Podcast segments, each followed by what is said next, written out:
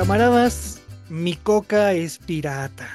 Esta es la noticia con la que se levantó la Ciudad de México hace aproximadamente, ¿qué será? Hace unos 3, 4 meses yo creo, que la fiscalía, buscando autos robados en un inmueble, descubrió un laboratorio en Iztapalapa de Coca-Cola pirata. Para contarles es- esta nota, les traigo por tercera vez en este en esta, esta pequeña sección a Jaque Roset. ¿Cómo estás hoy? ¡Eh!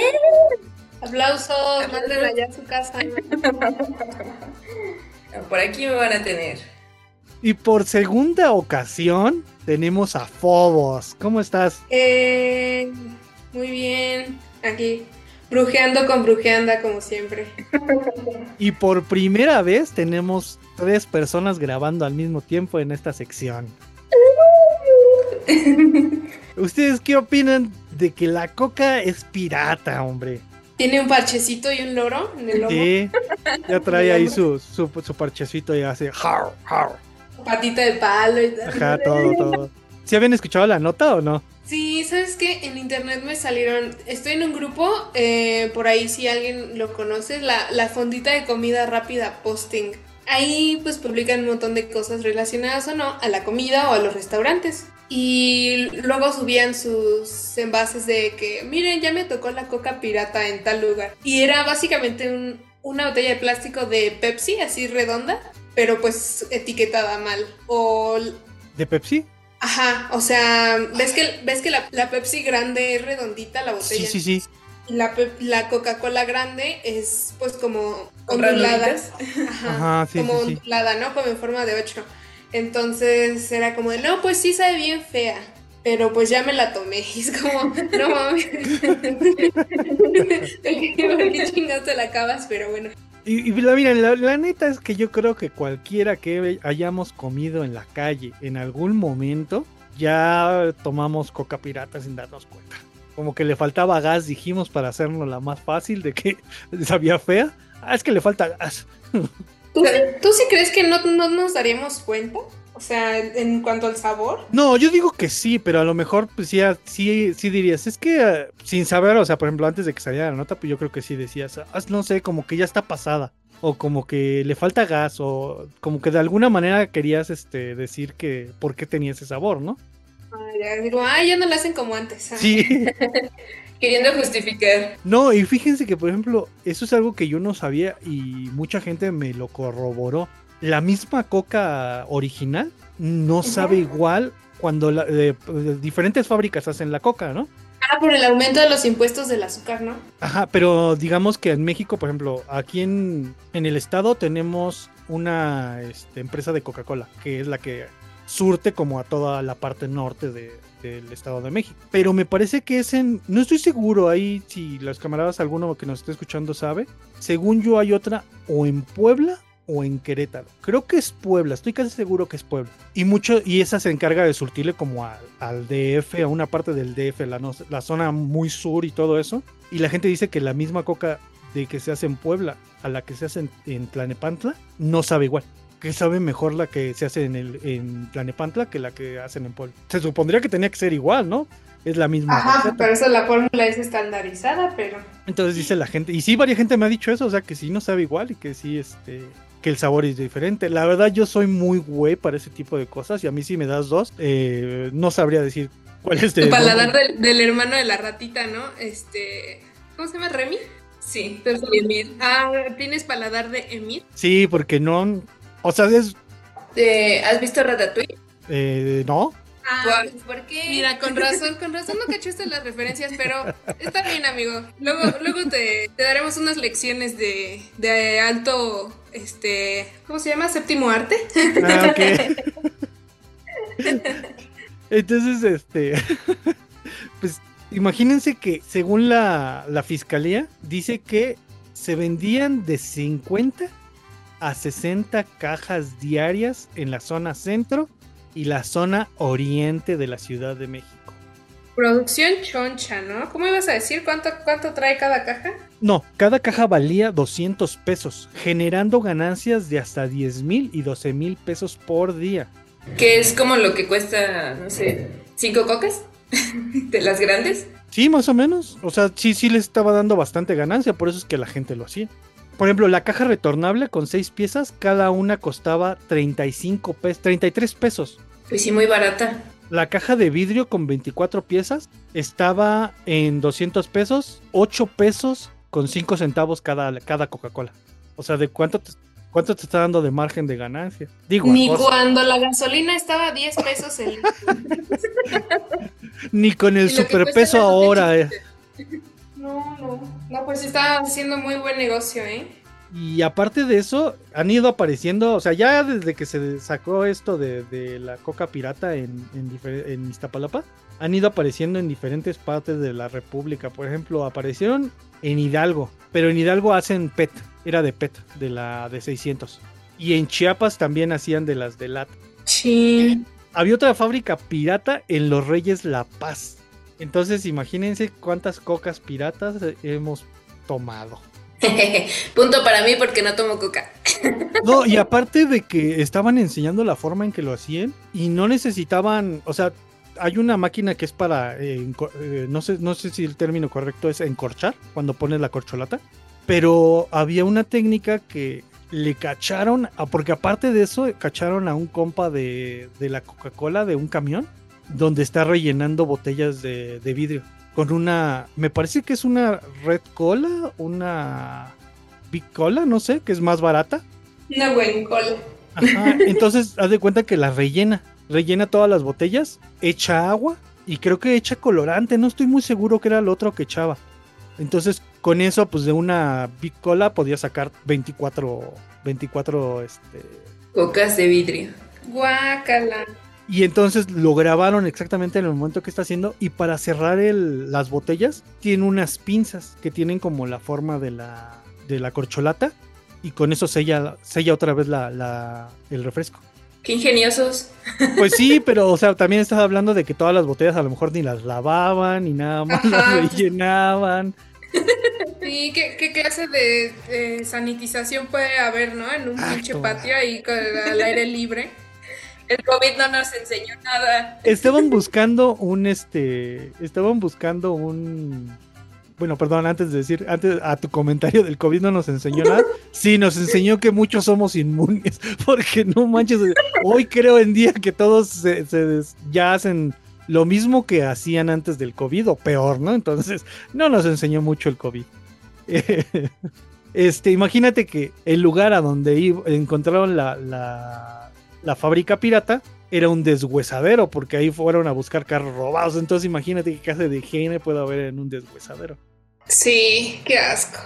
Y luego, bueno, ahí les va, camaradas, eh, los poquitas cosas que he encontrado, porque la neta es que sí es un... No es tan difícil, pero sí es... Sí te puede costar trabajo de este, diferenciar una coca pirata de una coca normal. Primero, los envases son viejos. Hay unos que utilizan nuevos. Pero muchos de los, de los envases de coca pirata no traen los sellos de... Ya ven que traen como los sellos de 1, 2 y no sé qué otras, otros números trae. Los grandes este, negros. Ajá. Muchas de esas de, la- de las cocas piratas no traen esos sellos porque son botellas viejas. Pinche botella. Ajá. Otra, otra es que no traen el, trae como, como la fecha de caducidad. Y hay muchas que no traen fecha de caducidad. O las que traen, pues ya traen una caducidad bien vieja. Sí, esto caducó hace cinco años. Sí, esta caducó en 1964. Y la otra, pero esa yo creo que esa es más difícil, porque por lo regular, por ejemplo, cuando te vas a echar unos tacos, pues ya te dan, la- ya te dan el refresco destapado. Pero la otra es que pues, la, la taparrosca no viene bien sellada. Bueno, la, la corcholata no viene bien sellada. Pero pues esa yo siento que es más difícil poderla ubicar. Sí. Quizá por el gas, ¿no? Ajá. sabes que no está sellada porque no traigas. Sí, Justo eso me pasó ayer con una coca. A ver, tenemos de-. Esto, esto es, esto es primicia. En exclusiva. en exclusiva. Todos nos va a decir a qué sabe una coca pirata. Ay, no. Es que ahora que lo mencionas, este, Cayendo, en- cayendo. en cuenta, ajá, no revisé, no se me ocurrió revisar la fecha de caducidad ni nada, pero hasta le comenté a mi sobrino, ay, ya, como que las botellas retornables no sellan bien porque casi no traía gas y estaba nueva. Y sí, o sea, el envase es viejo y, oye, y sí, Y el señor de la tienda es muy tacaño. tacaño. Oye, ¿y el color? El color pues se veía igual, negro. Ahí sí se veía igual. Es que dicen que le echan colo- colorantes en algunas, en algunas situaciones. Debo catar mejor mis cocas, así en un vino, sobre una superficie blanca para ver el- la tonalidad. En una copa. Tonalidad caramelo, con notas este amaderadas. Con notas de, con notas de caquitas de rata ahí flotando. Con notitas almizcladas. Ándale. Oye, oye, qué, qué loco eso, eh, porque pues sí, sí, este, sí están sacando entonces ya la coca de todos los. Bueno, sí sabía que había pet y grande también, pero entonces quiere decir que lo que hacen es rellenar con un refresco más barato, le echan agua, colorante para que no pierda el color y sin lavarla ni nada y vámonos. Entonces, si te has ido a comer unos taquitos o a algún lado, este, taquitos de paloma, y ya para que acompañes tu coca De pirata. ¿Nunca vieron ese video de, la, de los tacos de, de paloma? ¿De paloma? Sí. No. Para los camaradas y para Fobos que no, no lo he visto, hay un video que se hizo muy viral porque están a un costado de la pequeña iglesia que está al final de Izazaga. Entre Izazaga y Eje Central hay una iglesia pequeña. ¿La del Vianney? Ajá, Ok. Eh, está en medio de la calle de cuenta que está en el camellón y exactamente en medio Sí. del camellón está la iglesia. Entonces el video es que a un costado de la iglesia hay un chingo de palomas ahí este comiendo. Bueno, se ve que, que hay comida en el suelo así como pan, no sé qué es. Y de repente llegan dos güeyes con una red y madres atrapan a todas las palomas que pudieron, que si son como unas 15, yo creo que las que agarran, las jalan y se las llevan. Entonces todos decían que pues igual era la carne de, para hacer tus taquitos de paloma o, o, o cuando vas a la rosticería. Ay, ¿por qué está ese pollo tan pequeño? Ese chiste de si era un pichón, ya no fue chiste. sí, ya no. Entonces, pues se pueden ir a echar sus taquitos de, de paloma con su coca pirata, camaradas. Y este, pues sí, sí, sí, está cabrón porque sí han ido apareciendo que en muchos lugares la coca eh, hace- es pirata o que hay muchas fabriquillas ahí donde se está haciendo la coca pirata. Yo pensaba que, o sea, que lo fabricaban, no que agarraban otro refresco y se lo echaban ahí. Pues mira, esa es la versión más, eh, más amena que podemos imaginarnos, porque pues igual y sí, por ahí hay alguno que sí está creando su, su propia coca y más barata, ¿no? Propia receta. Ajá, porque pues no es tan difícil. Por ejemplo, hay un dato curioso, es que cuando fue la revolución cubana, aquellos que digan que el Che estaba en contra del capitalismo, el Che estaba en contra del capitalismo, pero el Che tomaba coca y decía que la coca era tan buena que había que nacionalizarla. Entonces ellos hicieron su propia receta de, Coca-Cola, que decía el Che que era una mierda, ¿no? Porque pues no tenían todos los insumos necesarios para poder hacerla pero que lograron hacer ahí una especie de Coca-Cola medio gacha y, y era la que, la que tenían ahí en Cuba. Entonces, pues no es tan difícil, o sea, si lo ves de esa manera, simplemente es ver más o menos qué es lo que necesitas. Y si necesitas darle como el saborcito, pues le echas una red cola, una big cola para que agarre. Uy. Pero pues sí, yo creo que lo, lo, lo, lo más feo de ahí no es tanto lo de la coca, sino los envases y que todo es reciclado y que pues no, no hay un... No puedes, no puedes decir que alguien lo esté lavando ni nada. La asepsia de todos los envases. No sé si te va a salir oye una nata de una colonia de hongos o algo así. Oye, una, una, una coquita pirata con tus taquitos de, de a peso. De, de afuera del metro. de seis tacos por 10 pesos. Hay más información, digo, esto es muy poquito. Estamos a 16 de julio del 2023 y hasta hoy es más o menos lo que se sabe de, de- de la Coca-Cola, ¿no? Entonces, lo que venga saliendo de aquí en adelante, si pasa algo más rudo, Ahí les traeré una pequeña notita extra de, de qué está pasando, pero hasta ahorita es lo la más rudo. actualización. Ajá, porque hasta ahorita esto es lo más rudo, de que pues no, no hay nada de higiene en cuanto a en cuanto al proceso que se utiliza, ¿no? Pura rascada, puras rascadas de cola y a cerrar la, la. O sea, yo me preocupaba por el polvo, por, no sé, agua de lluvia, pero la rascada de cola, No, mira, no, no. Eso. ¿Te has comido en la calle? Eso es lo que da el sazón, una rascada de cola. Entonces, pues ya con tu coca y tu, y tu taquito de perro, Con tu cola rascada. Con tu coquito rascada de cola. Quien guste, camarada, ya sabe, pueden ir al centro y oriente de la Yo ciudad no de doy México. rascadas de cola, pero pueden ir a comer con Doña Exactamente. Hay que hacer la aclaración, ¿no? Entonces ahí si alguien tiene alguna información extra, algún dato, pues de- va a sonar pero gracioso sobre esto o algo que quieran decir en serio, pues ya saben que nos lo pueden dejar aquí en la caja de comentarios para que ustedes nos den sus redes sociales, porfa, donde las pueden seguir. Sí, yo soy en Instagram, Evans Malejó. Y pues dejen en la caja de comentarios si les gusta la coca, la rascada de cola o alguna otra marca de refresco de cola. Oye, y, la, y los tacos de paloma. Ajá, ¿cuáles recomiendan? A mí me encuentran como Jackie Rosete. Bueno, Y- Jackie guion bajo Rosete, se me olvida. Con doble S Rosete. Y pues ya, no tomen coca. No, sí tomen coca, pero tomen coca del, de, la, de la que trae el camión. Bueno, ya ni del camión se puede esperar, ¿no? Tomen una coca que esté cerrada.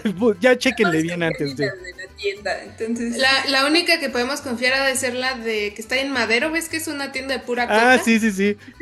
que las dan bien caras, ¿no? Pero sí, exactamente esa. sí, pueden ir a comprarse su coca de cereza o, o de cualquier otro sabor. bien marihuana. Sí. A ver, a mí enséñeme mi fecha de caducidad, por favor, antes de consumir mi coca. Y si le rasco, ¿Rascahuele? ¿Trae rascahuele su, su coca? Así, al tienes- ¿no? así tienes que llegar a preguntarle, ¿trae rascahuele? Me da una coca rascahuele, por favor. Solo es para asegurar. para estar bien seguro.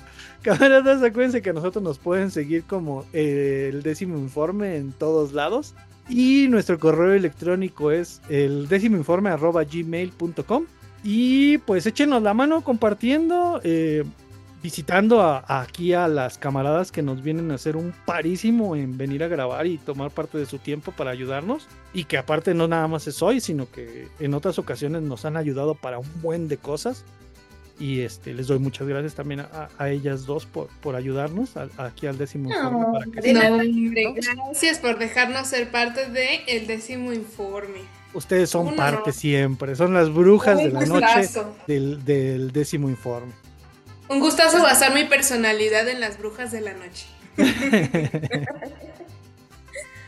Eh, para quien no reconozca la voz, yo creo, sí, la voz es bien reconocible. Eh, quien haya escuchado el, el capítulo es el de las brujas de la noche y Fobos es eh, la, la comandante Raskova, Marina Raskova. Entonces, Coca-Cola.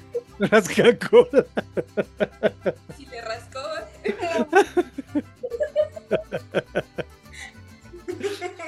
Entonces, pues, camaradas, muchas gracias y que tengan buena noche.